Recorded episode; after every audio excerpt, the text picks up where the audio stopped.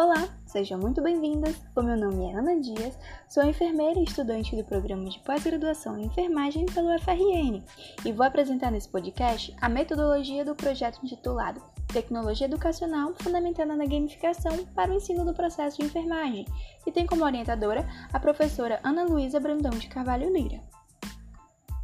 Esse podcast faz parte das atividades apresentadas à disciplina de Metodologia da Pesquisa do Programa de Pós-Graduação nível de mestrado da UFRN.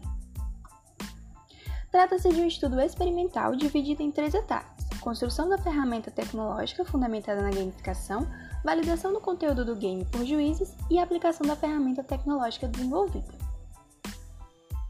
Na primeira fase, será realizada uma revisão integrativa da literatura para sintetizar o conhecimento presente sobre o uso de games no ensino em saúde e enfermagem. Para a busca, será utilizado cinco bases de dados e serão selecionados artigos disponíveis na íntegra, publicados nos últimos 10 anos, nos idiomas português, inglês ou espanhol e que abordem a temática do estudo. Assim, serão excluídos estudos em formato editorial ou de carta ao editor. A estratégia seguirá as recomendações do Prisma e será utilizado também a ferramenta START para auxiliar na organização e análise dos estudos.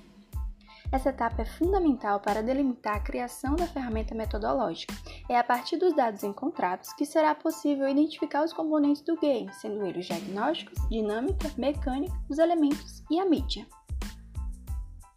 Na segunda etapa, será realizado a análise do conteúdo por um grupo de juízes. A amostra será formada por 48 juízes que serão selecionados através da plataforma Lattes do Conselho Nacional de Desenvolvimento Científico e Tecnológico, CNPq. Nessa fase, será construído um instrumento eletrônico através da plataforma do Google Forms, dividido em duas etapas, sendo a primeira etapa composta por dados socioeconômicos e acadêmicos, e a segunda, a análise do conteúdo do game com o uso da escala de Likert em quatro pontos. Para a validação do conteúdo, será utilizado o modelo de Pasquale. Os dados serão organizados em planilhas da Microsoft Excel e analisados através do software do SPSS. A terceira fase será a avaliação do game através do experimento. Essa fase será realizada no Departamento de Enfermagem da UFRN, tendo como população os alunos do curso de enfermagem e a população-alvo os estudantes do sétimo período desse curso. Para a aplicação da intervenção, os discentes serão divididos através da ferramenta aleatório Enter da Microsoft Excel 2.0 em dois grupos, o grupo controle e o grupo intervenção. A coleta dos dados ocorrerá de forma concomitante com ambos os grupos. Inicialmente, esses dois grupos responderão o instrumento de caracterização sociodemográfica e acadêmica e o pré-teste. Em seguida, o grupo controle participará de uma aula tradicional sobre o processo de enfermagem, enquanto o grupo intervenção participará da aplicação do game.